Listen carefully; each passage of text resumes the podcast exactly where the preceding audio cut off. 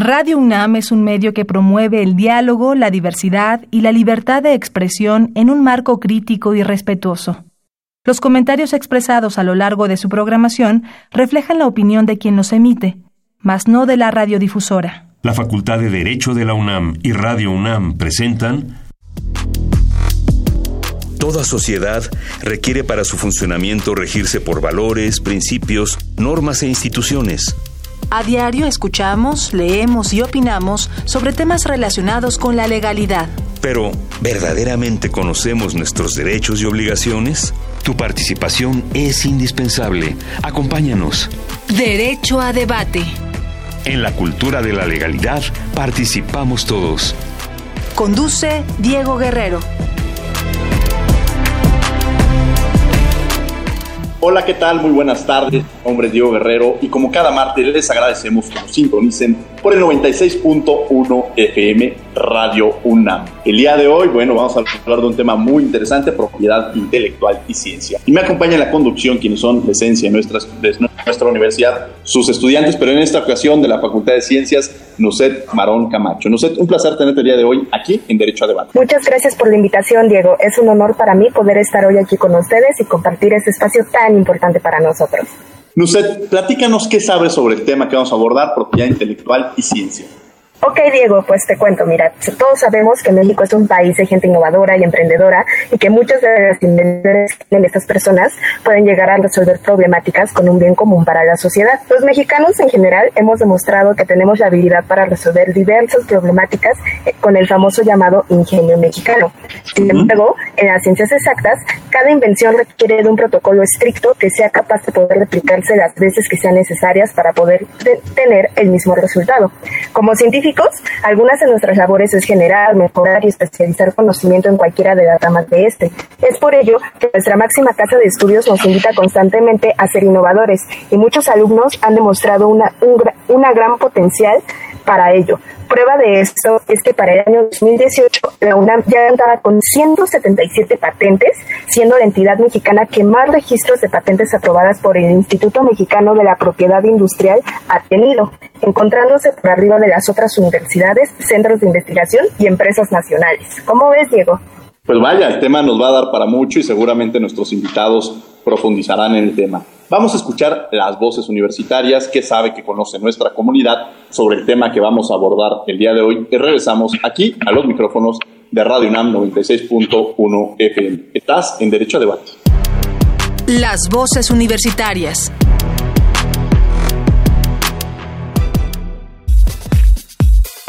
¿Sabes cuáles son los derechos de propiedad intelectual? Eh, no, nunca había escuchado de ellos. Uh, sí he escuchado de ellos, pero la verdad no sé eh, bien a ciencia cierta de en qué consiste. Sí he escuchado hablar de ellos, pero no tengo muy claro este, de qué se tratan. Creo que son derechos que, que protegen creaciones tanto intelectuales como materiales. Síguenos en Instagram, Facebook y Twitter como Derecho a Debate. Bien, estas fueron las voces universitarias. Les recordamos que justamente este programa se está grabando. Cada uno nos, nos encontramos desde nuestros hogares con esta sana distancia que estamos llevando a cabo. Justamente usted nos acompaña el día de hoy en la conducción. Vamos a hablar sobre y propiedad intelectual y ciencia. ¿Y quiénes son nuestros invitados, sé?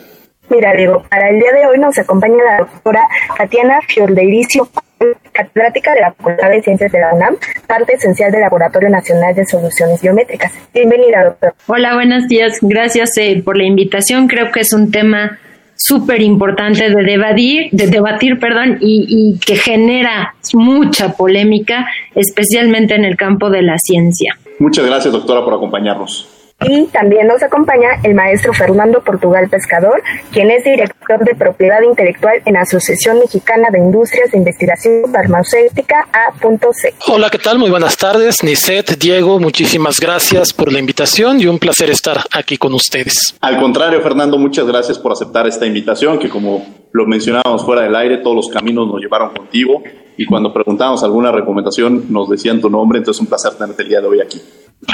No, pues al contrario, muchas gracias otra vez a, a ustedes por, por invitarnos.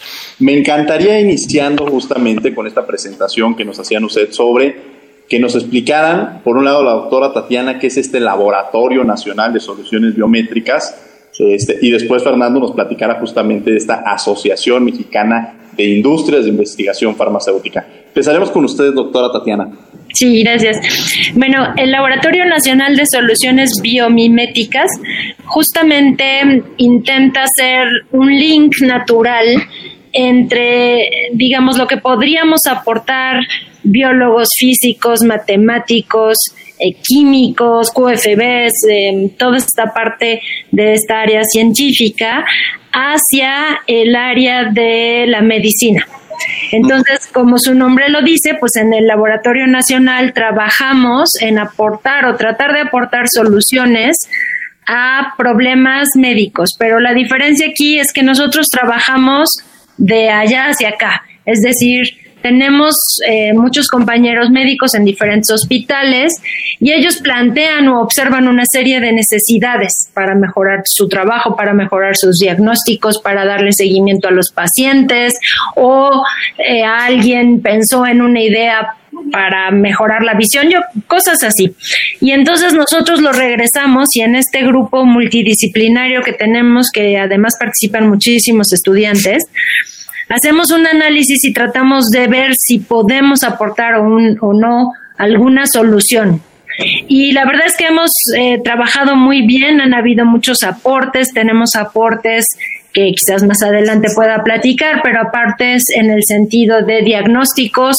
Eh, ahorita estamos trabajando para un diagnóstico rápido de COVID, aportes en eh, pequeñas instrumentaciones para oximetría, para temperatura, para el ojo. Es decir, ahorita estamos haciendo válvulas para los ventiladores. Eh, es una idea, ¿no? De cómo integrarnos todos, la, esta comunidad científica para salir afuera y aportar a la sociedad. Interesante, y interesante conocer y saber justamente estas actividades que realiza la propia universidad y cómo estamos afrontando el reto desde esta, desde esta institución. Fernando Portugal, pescador, que nos acompaña también el día de hoy, Asociación Mexicana de Industrias de Investigación Farmacéutica. ¿Qué significa o, de, o qué, en qué están trabajando ustedes, Fernando? Bueno, pues muchas gracias por la pregunta. Eh, para empezar, eh, les quiero aclarar que somos una asociación que este año está cumpliendo su 70 aniversario. Eh, han pasado 70 años desde nuestra fundación. Este iba a ser un año con muchos pastos, con muchos eventos.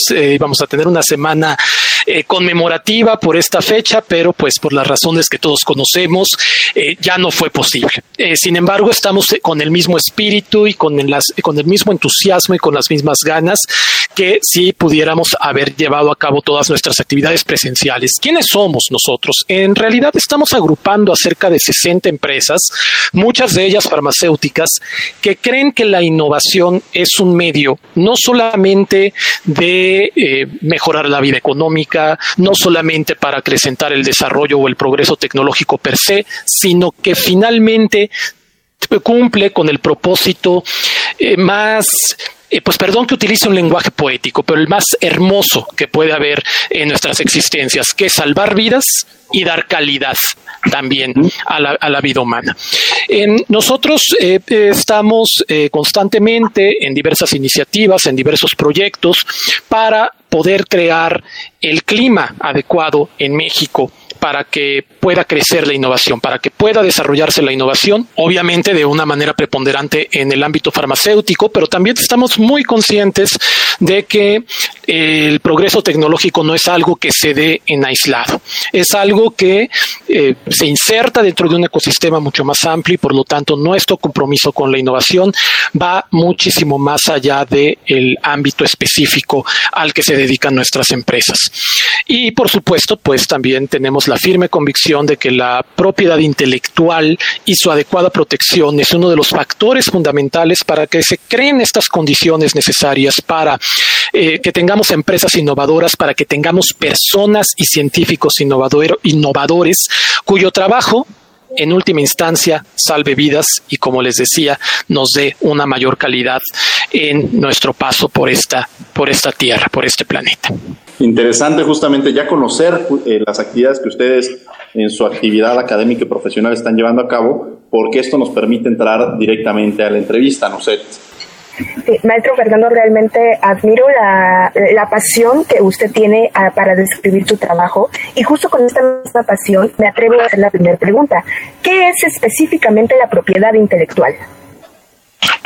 Bueno, parecía ser una pregunta muy sencilla, pero en realidad es complicada porque no podemos dar una definición específica de propiedad intelectual, porque la creatividad humana tiene diferentes expresiones, tiene diferentes formas de materializarse y por lo tanto la propiedad intelectual, las figuras de propiedad intelectual son muy distintas.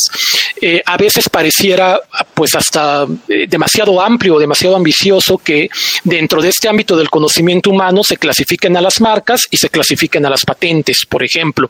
Eh, eh, para el ámbito de la ciencia, pues evidentemente la, patente es quizá la figura que fuera más importante. Pero propiedad intelectual, si tuviéramos que ver una definición, eh, digamos, amplia que pudiera cubrir todas las figuras que, que pertenecen a esta, podríamos decir que es el valor intangible o el valor de la creatividad y de la capacidad humana protegido.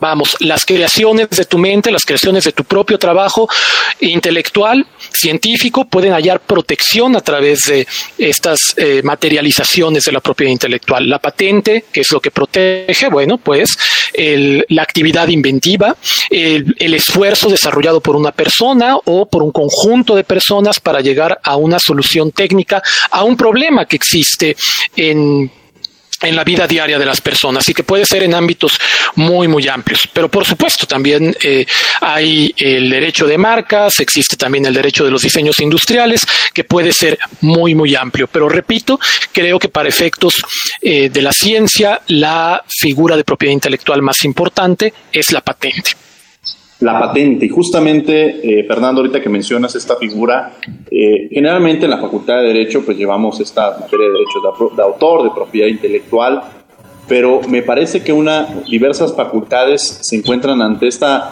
este requerimiento de saber que, cuáles son los alcances que en un momento dado se tienen en torno a la misma. Y justamente entrando en esta dinámica de, de, estar eh, desmenuzando los elementos centrales, doctora eh, Me gustaría que nos hablara sobre cómo podríamos entender la ciencia y este vínculo que, se ha encontrado en llegar al nivel de patentar en la ciencia.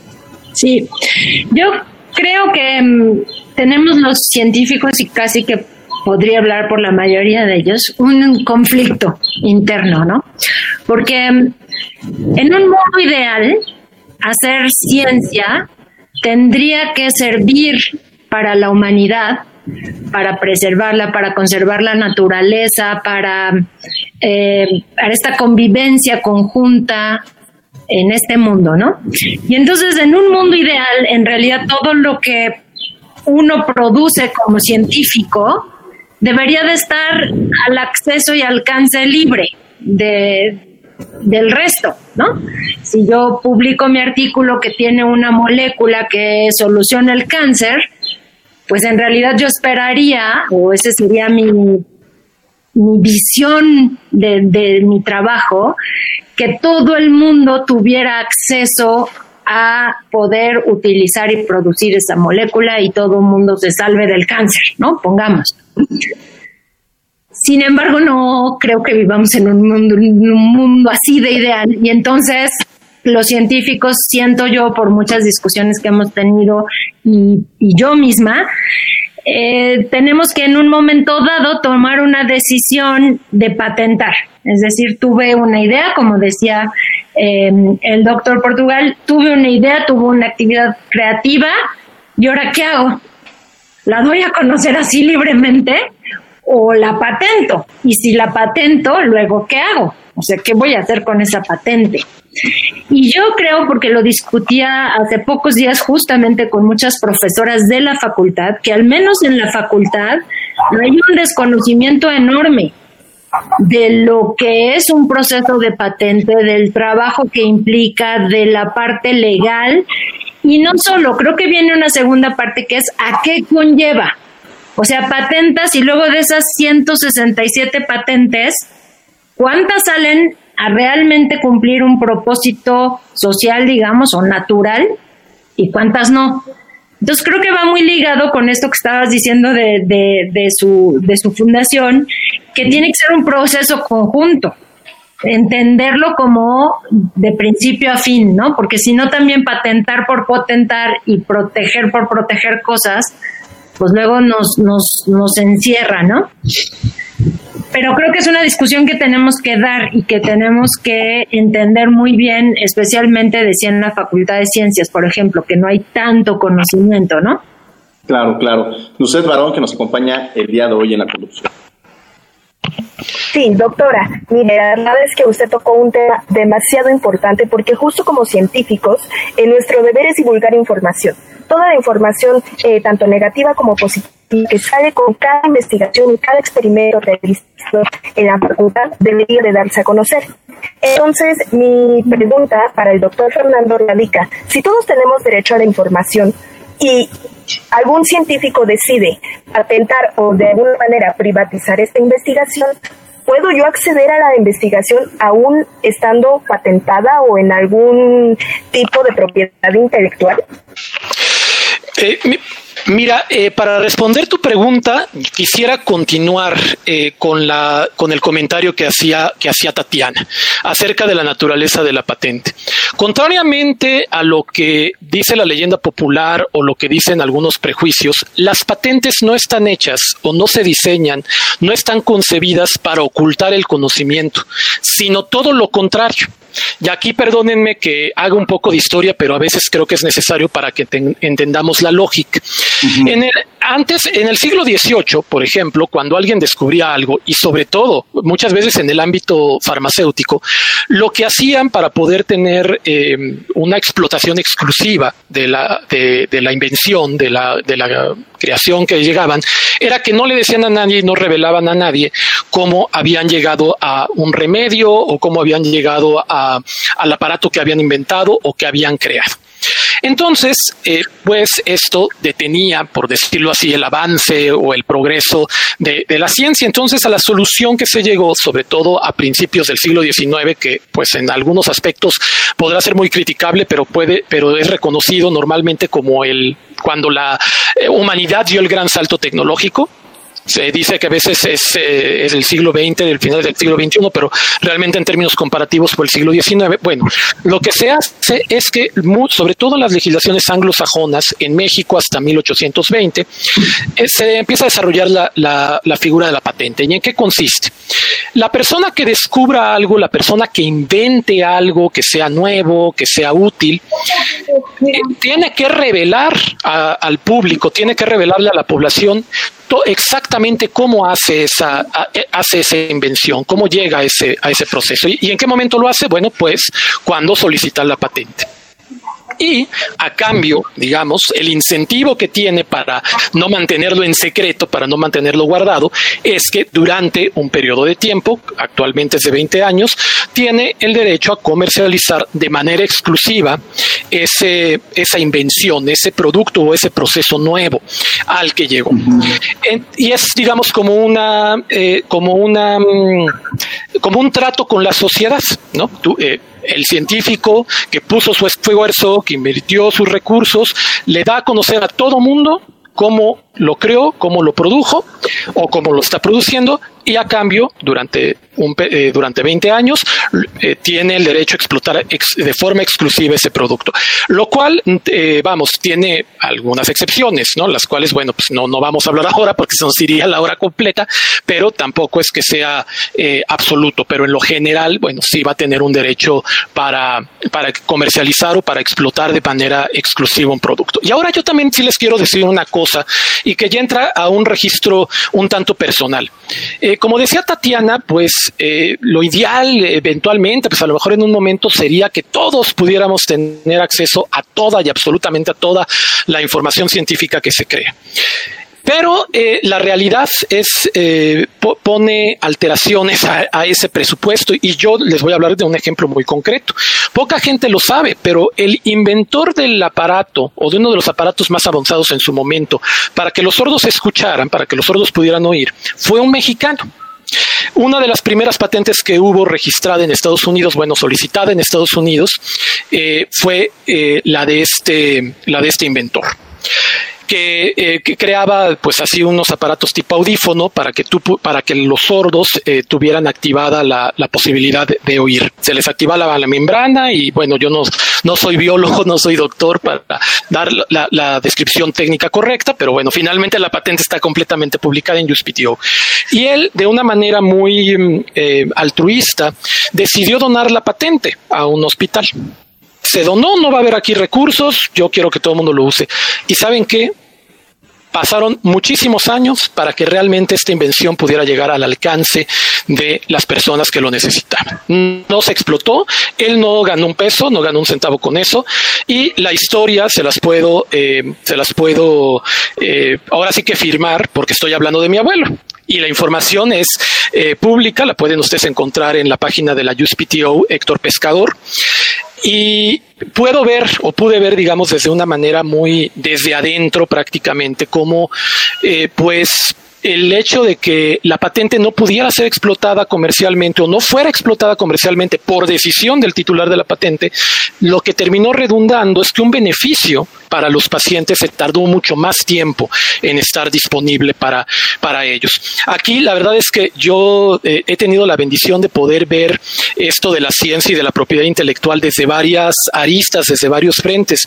Eh, como ya les mencioné, bueno, pues mi abuelo era científico, mis tíos tienen una formación científica, entonces yo desde que era niño viví eh, rodeado, ¿no? Escuchando los problemas que enfrenta la ciencia en México. Después, bueno, me hago abogado, termino trabajando en el INPI, eh, veo desde la perspectiva del gobierno cómo funciona la propiedad intelectual, pasa el tiempo y ahora lo veo desde el punto de vista empresarial, ¿no? Entonces, he podido tener una eh, visión, digamos, como 360 de entender hasta cierto punto eh, los, los problemas o las limitaciones que hay para que tengamos una innovación más activa aquí en México, pero desde las tres trincheras prácticamente como insider, ¿no? Entonces, aquí sí les puedo asegurar, eh, más allá de mi experiencia personal o directa, cuando vemos lo que pasa en otros países, vemos que aquellos que dan mejores condiciones a la protección de patente son los que tienen más desarrollo económico, son los que están en los más altos estándares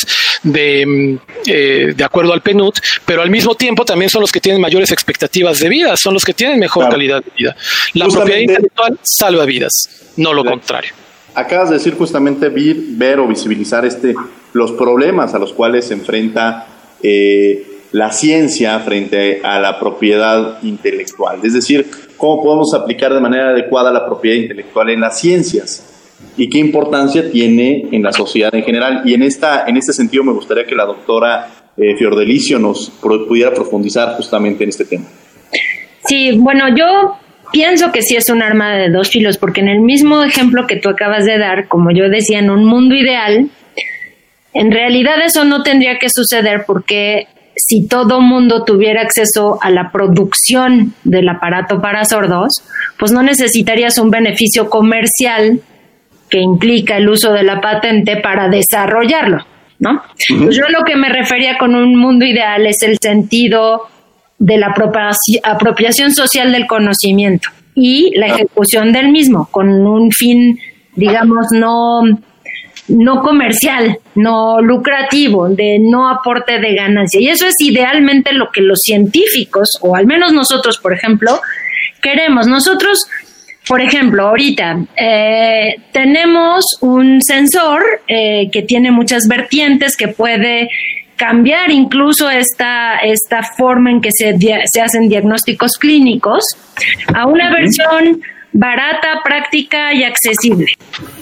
Entonces, en este sensor que patentamos ya, y digo que patentamos ya porque tuvimos ese conflicto de decir, híjole, lo vamos a patentar. Y todo lo que implica conceptualmente, y bueno, escribir la patente y meterla limpia y todo lo demás. Pero eh, cuando una vez que hicimos esto, nosotros decíamos, ¿y ahora qué? O sea, ¿cómo va a ser el uso de esa patente? Y claro, como es una cosa de diagnósticos clínicos, eh, de como una prueba de embarazo que se pudiera usar de forma barata en cualquier parte del mundo, digamos, pues claro, te enfrentas a que grandes compañías transnacionales digan, pues yo eh, licencio la patente, ¿no? Y ahí viene como la siguiente parte, que es esta que eh, yo, nosotros decíamos, no, no queremos eso. Queremos que, dado el sistema de mercado en el que estamos, eh, nuestra patente sea usada para un bien social mucho más que para una ganancia. Entonces es cuando un poco uno tiene que decidir qué hacer entonces ahora con la patente y se vuelve un camino muy complejo porque entonces tienes que buscar aliados que quieran hacer este uso, em, como tú decías, de tu abuelo, un uso más eh, público, social, eh, con beneficios para la gente y no necesariamente para una gran compañía, porque supongo que tu abuelo por eso lo hizo. Em, y entonces la patente se vuelve también una cosa que yo vi como una necesidad, bueno, nosotros en el grupo de Lance Biodit, porque efectivamente si no nos iba a pasar esto, lo publicamos y entonces o nadie lo hace o lo hace exactamente el mismo que pediría el licenciamiento de tu patente, ¿no? Entonces te quedan como opciones pocas, a menos de que decidas empujar todo el trayecto. O sea, hacer la innovación, patentar y luego seguirte. Porque mm, al menos en México no tenemos el caminito, digamos, eh, en el cual la universidad y el gobierno se involucren en el desarrollo de PAPA de esa, de esa innovación, ¿no? ok, ah. entonces, eh, básicamente... Nada, más me gustaría, perdón, este... Sí, no, adelante. Me gustaría nada más, este, en esta parte que contestó la doctora eh, Delicio, quien hizo la patente fue la UNAM, ¿no? El, o sea, quien hace esta, esta patente la propia universidad, o sea, eh, sí, o sea, lo que sucede es que uno, por ejemplo, les digo, nosotros hicimos este sensor y de hecho ahorita lo estamos desarrollando para una prueba rápida de COVID.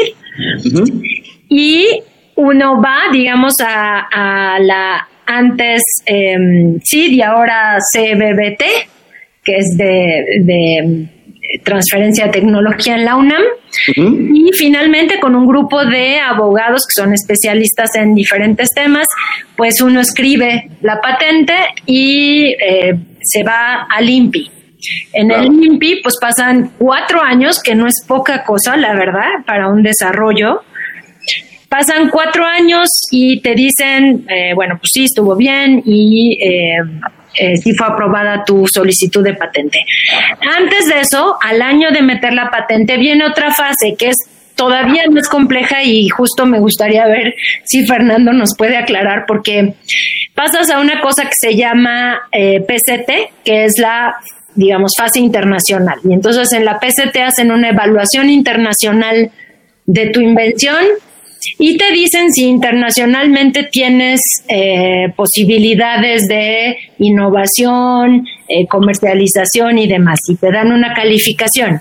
A nosotros, por ejemplo, nos dieron puras As, que se supone, entiendo, es muy bueno. Pero de ahí, por ejemplo, te dicen, ¿y ahora usted dónde quiere proteger? Y pasas a lo que se conoce como fases nacionales. En fases nacionales, y ahí ya pues pasó un buen tiempo, te dicen, pues si quiere usted proteger en Estados Unidos, pues son 400 mil pesos. Si quieres proteger en Europa, son 500 mil pesos. Si quieres proteger con Brasil, creo que iba un poco mejor la cosa. Entonces, cada país que tú quieres proteger implica una suma importante de dinero al año. Y entonces, claro, ahí, por ejemplo, nosotros nos quedamos pues frío, porque como no hay este sistema de soporte, a nivel nacional, digamos, pues el inventor se queda así como, ah, bueno, pues gracias, a ver si consigo los miles y miles. Y ahí es donde entra esta parte que es conflictiva de una patente, sobre todo a nivel internacional, que a menos que no tengas una gran industria o una empresa que esté interesado y que vaya a pagar esos miles, pues tampoco va a salir. Entonces es... Pero al final la empresa lo va a querer explotar, o sea, si, si le va a invertir, volvemos a entrar a lo mismo y se genera es una explotación exclusivamente económica. Exactamente, exactamente. Híjole, complicado. Fernando, me gustaría que contestaras ahora sí en, una contrarréplica. Mira, voy a, voy a contestar, pero para muchas, con gusto. Bueno, mira, primero que empiezo ahora sí que con la más eh, relativamente sencilla, porque esto pues ya no acaricia terreno subjetivo, simple y sencillamente es la, la realidad, ¿no? Es el PCT. Eh, lo que pasa es que eh, el, PC, el PCT que mencionaba Tatiana está hecho para facilitar el trámite de las solicitudes de patente. Luego puede haber pensarse la confusión y pensar que fuera una patente mundial, por decirlo así. No, no, no lo es. Ojalá que algún día transitáramos hacia ese, hacia ese modelo, porque creo que sería muy bueno. Eh, ya hay una patente europea, por ejemplo. Bueno, si nosotros estuviéramos en España, en Portugal, en Polonia y, y, y, y se presentara una solicitud de patente para ante la oficina de la EPO, pues entonces ya eh, equivaldría o tendría valor para todo el territorio de la Unión Europea. El PCT todavía está un poquito más eh, atrasado. Lo que te ayuda es a facilitar la solicitud. Simple y sencillamente tú eh, vas al INPI, presentas, tu presentas ahí tu petición para que se proteja una patente y esa te vale como de primer, digamos como, como, como, si fuera una solicitud presentada en todas las oficinas del PCT que te, que te interesan. No tienen que ser todas, sino simple y sencillamente las que tú, eh, a las que a ti te vayan a interesar. Sin embargo, es, eh, esto equivale a que, por ejemplo, en vez de que fueras a Washington a presentar a la USPTO tu solicitud en inglés o que fueras al, a, la EPO en Europa a presentarla en alemán, en francés o en inglés, pues la presentas en español, la presentas aquí en el INPI y ya te ahorras la pena de tener que estar eh, pidiendo un abogado para cada una de, las, pidiendo un abogado y además traduciendo otro idioma y todo esto, porque afortunadamente uno de los idiomas oficiales en el PCT es el español.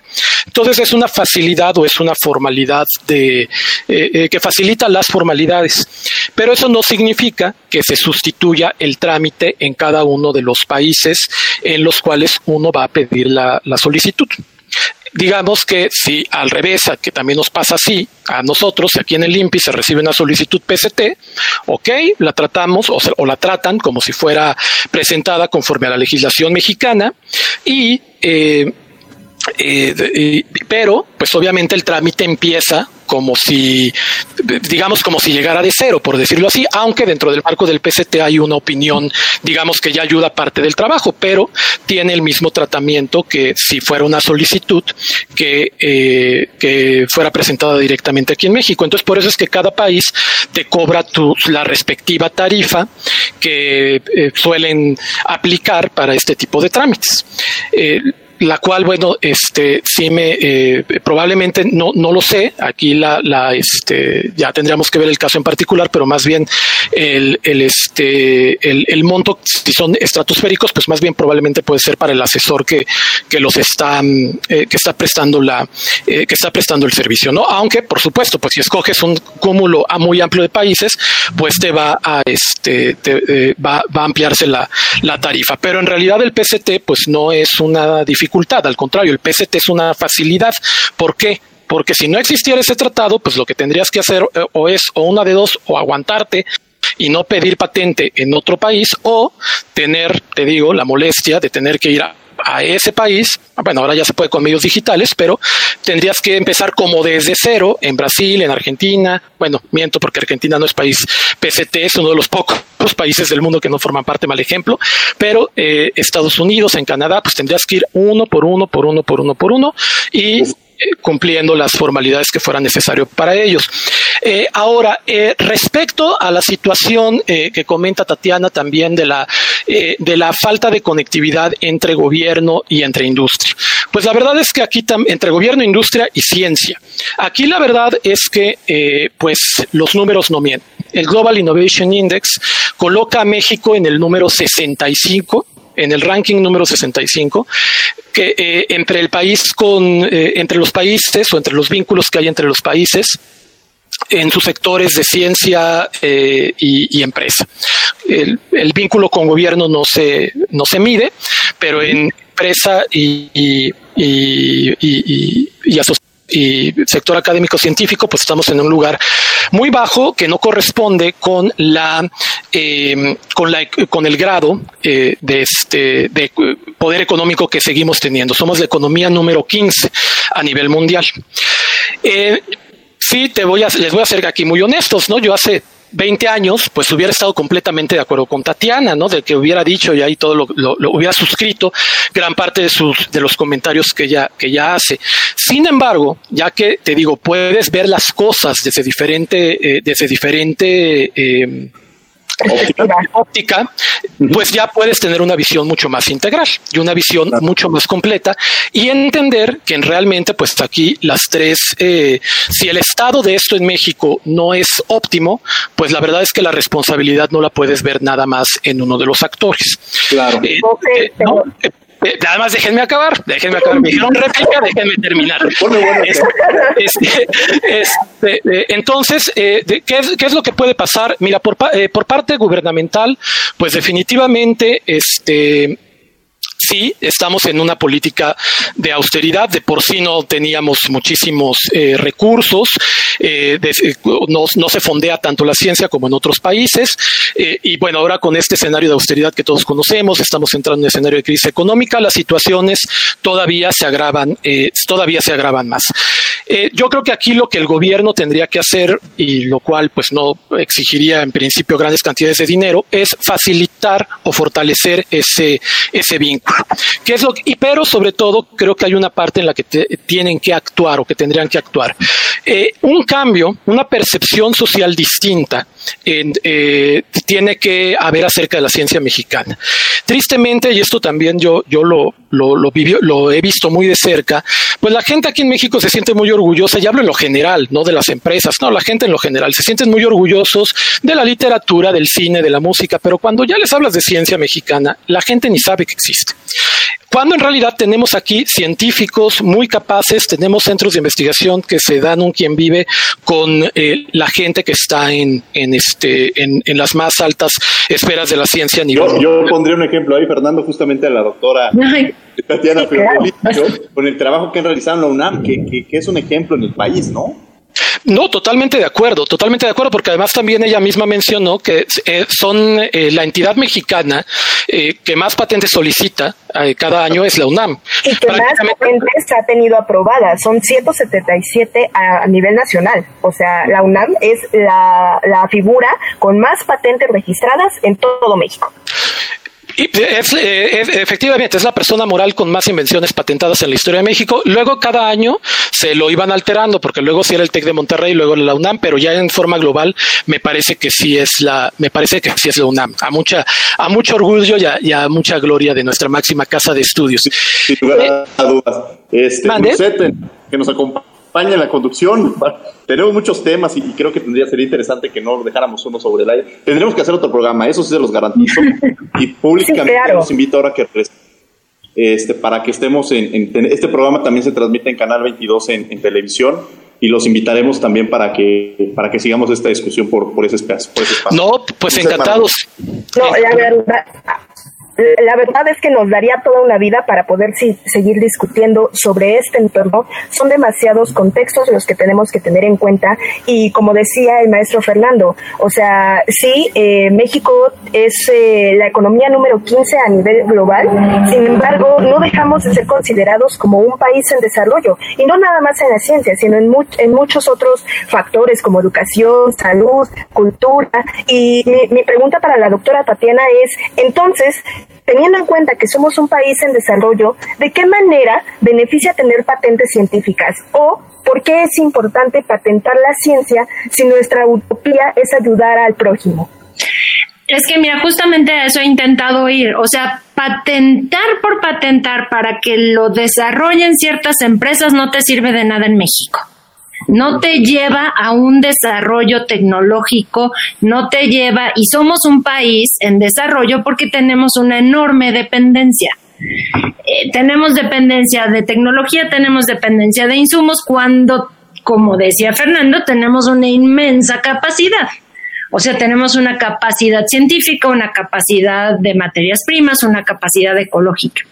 Y entonces justo por eso yo lo que decía es, si vas a patentar y a proteger todo lo que generas en este país, pues lo que tienes que hacer después es seguirle.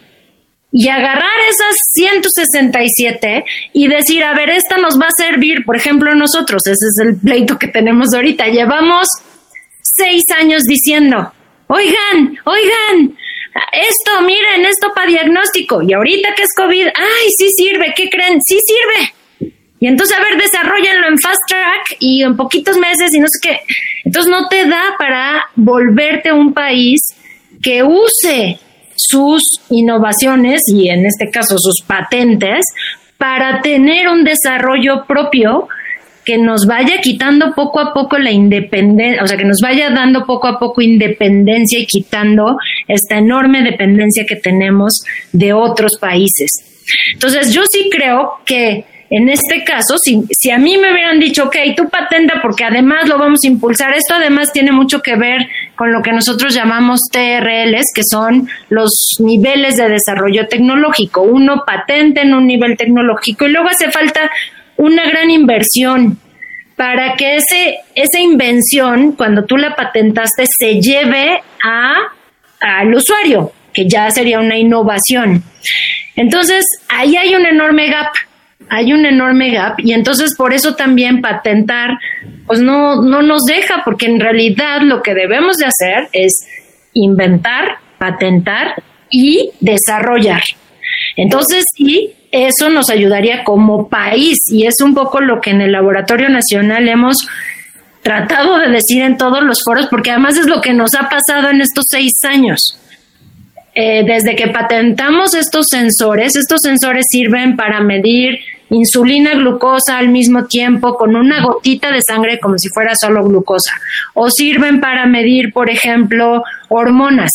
Eh, si tienes problemas tiroideos, si tienes problemas de ovario poliquístico, o sirven para medir ácidos nucleicos, que es para lo que estamos haciendo el sensor eh, de influenza, de COVID, o sirven, o sea, sirven para muchas cosas. porque un país como nosotros no desarrolla esta tecnología cuando, por ejemplo, todo el sistema de salud pública tiene subrogados los diagnósticos clínicos. ¿Por qué? ¿Por qué, ¿Por qué tenemos ese enorme gap? ¿Por qué no vemos que tenemos el potencial y hacemos el caminito que desgraciadamente han hecho en otros países, en Estados Unidos y en Europa? Por eso tienen el desarrollo que tienen. Entonces, eh, por eso yo decía que el hecho de patentar por sí mismo, pues no, tampoco te lleva a, que haya una utilidad social y una utilidad de desarrollo. Desgraciadamente, y en la UNAM sí tenemos muchos casos, ejemplos, el patentamiento ha llevado a que licencian este patentamiento a compañías estadounidenses. Y luego, como en el caso del veneno de alacrán, nos lo venden a México. Entonces, un invento mexicano acaba en una compañía estadounidense para que lo compremos los mexicanos a un precio pues mucho más alto. Entonces, eso es lo que yo decía con que este camino de la patente no, no puede ser excluyente del desarrollo de otra serie de cosas, porque si no, realmente pues no sirve, solo sirve para que muchas se queden en el cajón, para que otras compañías comercialicen, para, en fin, eh, eso es lo a lo que me refería con eh, así como que patentar no sirve, ¿no? Claro, mire, déjeme hacer un comentario y prometo ser súper breve. Este, ahora sí, lo, prometo. Eh, miren, eh, solamente quisiera recoger dos comentarios de Tatiana en los que efectivamente, bueno, coincidimos. Patentar por patentar, pues no debería ser un objetivo, ¿no? Realmente lo que innova, lo que repercute positivamente en la economía, en la salud, en el progreso humano, es efectivamente el desarrollo de las invenciones. Pero desde luego que el patentamiento o la propiedad intelectual es un medio para llegar a eso.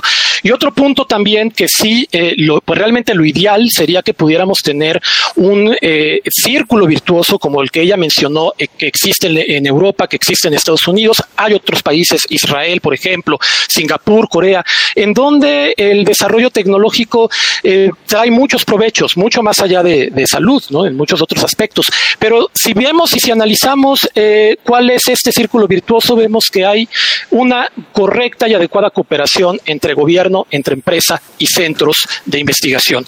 Eh, hay muchas propuestas y que nos demandarían muchos programas para que podamos empezar a trabajar en esto, para que podamos trabajar conjuntamente. Yo a Tatiana le propongo pues que en algún momento podamos platicar para que, para que veamos cómo podemos tender lazos, cómo podamos eh, y cómo podemos estar ayudando para que México sea un país que efectivamente, no que se vuelva innovador, porque innovador ya es para que explote y para que le saque provecho a esa innovación. Y nos quedamos como equipos. Sí, Yo lo voy a buscar, a ver. Como, los eh, participantes dentro de esta unión de lazos tan importante. Pero retomando eh, dos conceptos que dijeron el maestro Fernando y la doctora Tatiana, es eh, cómo podríamos evitar entonces que invenciones que vienen a partir de el uso de recursos naturales como el veneno de alacrán, por ejemplo, o tantos otros que son tan tradicionales y que incluso son mencionados como patrimonios eh, intangibles de la humanidad, ¿cómo, cómo evitar que estas invenciones se vayan a otros lados o que las expropien o que las exploten incluso otras naciones y no México? Que además acabas de dar a un, tema. Yo a mí me yo me dedico a los temas de derechos cultural, derecho eh, cultural y sobre todo el tema de patrimonio cultural y material. Y justamente le acabas de dar un tema complejo, que es esta posibilidad de poder, eh, que sería más bien el tema de derechos de autor, pues esta figura justamente estas creaciones de, de las comunidades o que de alguna manera el Pozol Maya, por ejemplo, que hay una explotación de algunas empresas y que no hay un reconocimiento ni moral ni patrimonial. Exacto. ¿No? Yo, yo diría que ahí está todavía peor la cosa, porque ahorita estábamos medio hablando de invenciones que uno hace así, oh, se me ocurrió y ya. Pero ahí se pone peliagudo, sí pero es que también sabemos que, o sea, ya sé que voy a parecer cliché, pero sabemos que México es un país megadiverso, no solo hablando de diversidad biológica, sino también viene acompañado de una bioculturalidad que es invaluable y que a final de cuentas cada cada bioculturalidad se ha desarrollado en torno a su contexto en, un máximo ejemplo es pues toda la República, en donde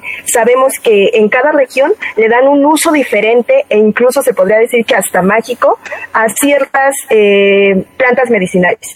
Sí, o sea, yo creo que ahí estamos tocando un terreno que hace falta que incluso México desarrolle una estructura legal que defienda en muchos casos los derechos eh, de los pueblos indígenas, sobre todo, ¿no? Porque cuando tú, cuando tú purificas una molécula activa, en general, cómo funciona es que las personas que se dedican a esto, pues van a las comunidades, eh, ven, ah, pues se tomó el té y entonces vamos a probar si tomó la hoja, la flor, el tallo, la raíz, la planta, la corteza.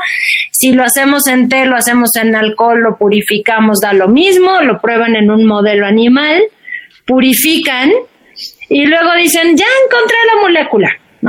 En el mejor de los casos, esa persona, si es honesta en realidad, como diría eh, Fernando, patentas para proteger que ningún super caníbal se lo lleve, pero tienes que darle un reconocimiento a esa comunidad y a todas las comunidades que usen o le de alguna manera y le llamen diferente esa planta que dio origen, porque quien yo pensaría quien tuvo la idea y el conocimiento fueron ellos. Y tú hiciste una ejecución y purificación de esa molécula, por ejemplo. Y ahí sí creo que hay mucho terreno muy pantanoso y es lo que le llaman la biopirateria. A ese concepto quería llegar. Una recomendación que me dijo Michelle, la del, la del curandero de la selva, que había yo visto con eh, Sean Connery, y, uno ve esta disyuntiva, ¿no? ¿Qué hago con este conocimiento que podría aportar mundialmente? Pero la verdad es que es dueño de los que generaron ese conocimiento. Entonces, legalmente tendría que haber una forma, y no sé si existe, no, no existe. De hecho, yo creo que tendríamos que Exactamente, pero eso sería, eso tendríamos que hacer. Tendríamos que hacer un trabajo que permita que haya un reconocimiento y además cuando tú, porque había toda una controversia a veces, ¿no? Que por ejemplo patentaron no sé qué molécula de la manzanilla y entonces como ya estaba patentada y le iba a Pfizer o no sé quién, entonces ya las comunidades no podían hacer té de manzanilla. O sea, no. Es, es parte de lo que creo que habría que desarrollar instrumentos legales que también defendieran el conocimiento que se genera culturalmente y ancestralmente, ¿no? es un comité, perdón, un comité interdisciplinario de bioética para defender todo este tipo de situaciones. A un corte vamos a descubriendo tus derechos y regresamos aquí a 96.1 FM, estás en Radio UNAM, estamos en Derecho a Debate, justamente hablando de un tema muy interesante que es propiedad intelectual y ciencia, no te vayas. Descubriendo tus derechos. Derecho a la patria potestad. Cuidar de la niñez debe ser nuestra prioridad. Ofrecer un entorno armonioso, libre de violencia, alimentación adecuada, atención a su salud y procurar tiempos de juego son obligaciones que determinarán su adecuado desarrollo. Por ello, el abandono a un menor de edad es razón para decretar la pérdida de la patria potestad se entiende como abandono al desamparo y desatención de un hijo o un menor bajo tutela. En cada caso, el tribunal debe analizar las causas del abandono, edad del menor, su madurez y autonomía, ya que si el abandono se realiza, se puede evaluar el impacto de la situación. Escuchas Derecho a Debate. La última y nos vamos. Bien, estos fueron descubriendo tus derechos. Estamos en la última y nos vamos. Justamente, Fernando, estábamos hablando de esta parte de la biopiratería, este, algo que quería retomar sobre ese tema. Eh, claro, bueno, mira, eh, realmente todas estas cuestiones que se han desarrollado en los últimos años sobre los derechos de las comunidades originarias, sí, efectivamente, bueno, cuando se empieza a desarrollar el derecho de propiedad intelectual, no estaban, eh, no habían llegado a un alto grado de sofisticación. Sin embargo, aún así hay una verdadera protección para todo lo que forma parte de un conocimiento tradicional, de una manera que aunque no fue concebida como tal, cumple ese propósito. Tatiana mencionaba que se tardaban cuatro años las patentes en tramitarse, en concederse. Bueno, eso se hace porque efectivamente eh, tiene que haber un estudio muy serio para ver que efectivamente el que inventó el que hizo la, el que dice que inventó algo, efectivamente lo inventó, ¿no? Entonces, si es algo que ya está presente en los conocimientos tradicionales y que por lo tanto ya no es nuevo, no debería eh, ser patentable. Y también eh, respecto, en este respecto también es muy importante tener en cuenta que en el seno de la Organización Mundial de la Propiedad Intelectual ya hay trabajos que se están desarrollando para eventualmente llegar a la protección de eh, los conocimientos tradicionales en diferentes ámbitos, en derecho de autor, como mencionaba Tatiana, pero también en lo que tiene que ver en, otras esferas. Perfecto, pues bueno, sí, ahora sí, ahora sí entramos a la última sección. De la última y nos vamos. Cualquier tema, aquí es tema libre, este, que quieran desarrollar o que quieran comentar. Tatiana, empezaríamos contigo. Sí, yo me gustaría terminar como empecé. Yo sí creo que deberíamos de tratar de construir un mundo ideal donde los conocimientos que producimos sean para el bien de toda la humanidad y del mundo en general, incluso ecológicamente hablando. Creo que hemos sido orillados a tener que generar esta estructura de patente por el sistema en el que vivimos, básicamente.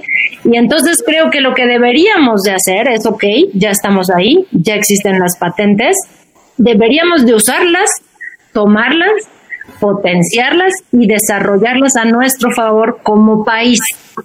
Creo que deberíamos de usar el conocimiento que generamos y protegemos para ser una nación eh, independiente, tecnológica, cultural, socialmente, económicamente. Mm, por último, sí creo que a pesar de que se están generando los instrumentos legales, sí conocemos mucho, em, digamos, no voy a decir oportunismo, sí conocemos muchos casos de biopiratería y me parece que sería un tema sumamente importante a impulsar y desarrollar en el ámbito del derecho en el derecho eh, ecológico, en el derecho a los eh, conocimientos culturales y creo que sí tiene muchos gaps y que hay que trabajarlo mucho porque eh, pues nos daña como humanidad, ¿no? Claro, yo ahí sí le voy a tomar la palabra, este, doctora, porque creo que podemos, este, nos vamos a buscar para, para profundizar en este tema en un trabajo entre la propia Facultad de Derecho y la, y la Facultad de Ciencias. Fernando, la, vamos. Bueno, pues mira, yo lo, lo único que quisiera comentar es que eh, veamos la experiencia que pasa en el mundo, veamos cuáles son los países que han llegado a mejores estándares de salud, en primer lugar, y en segundo lugar, en mejores estándares económicos.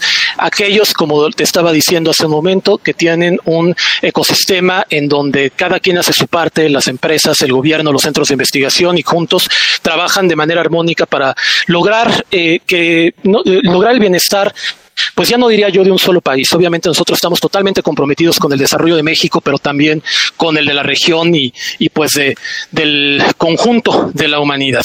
¿no? Puede sonar un tanto poético, pero finalmente cuando hablas de salud es en ese contexto en el que lo estás haciendo. Lo que es bueno para México termina siendo bueno para el mundo.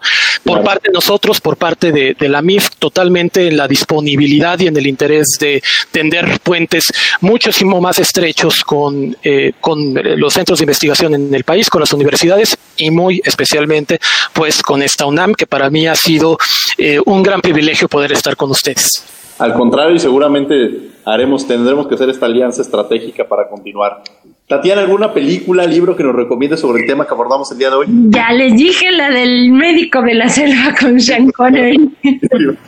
Sí, yo de hecho, hace un par de meses yo presenté esa película y la comenté, pero sería muy interesante hacerla de forma interdisciplinaria este, Exacto, sí, porque, porque además toca varios aspectos eh, importantes en ciencia y, derecho y cosas así.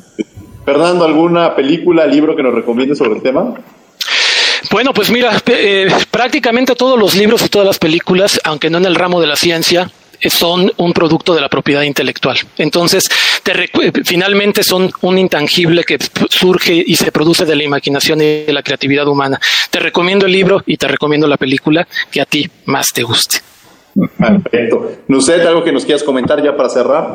Antes que nada, Diego, gracias por la invitación. Realmente es un tema demasiado interesante y creo que es demasiado importante saber que como jóvenes científicos y yo como estudiante de biología eh, tenemos que considerar a la ciencia como algo interdisciplinario y que realmente eh, tenemos que dar a conocer este conocimiento porque pues tú no puedes conservar o aprovechar algo si no sientes empatía. ¿Y cómo puedes sentir em-, empatía? Pues conociéndolo, acercándote a él, eh, sintiéndolo.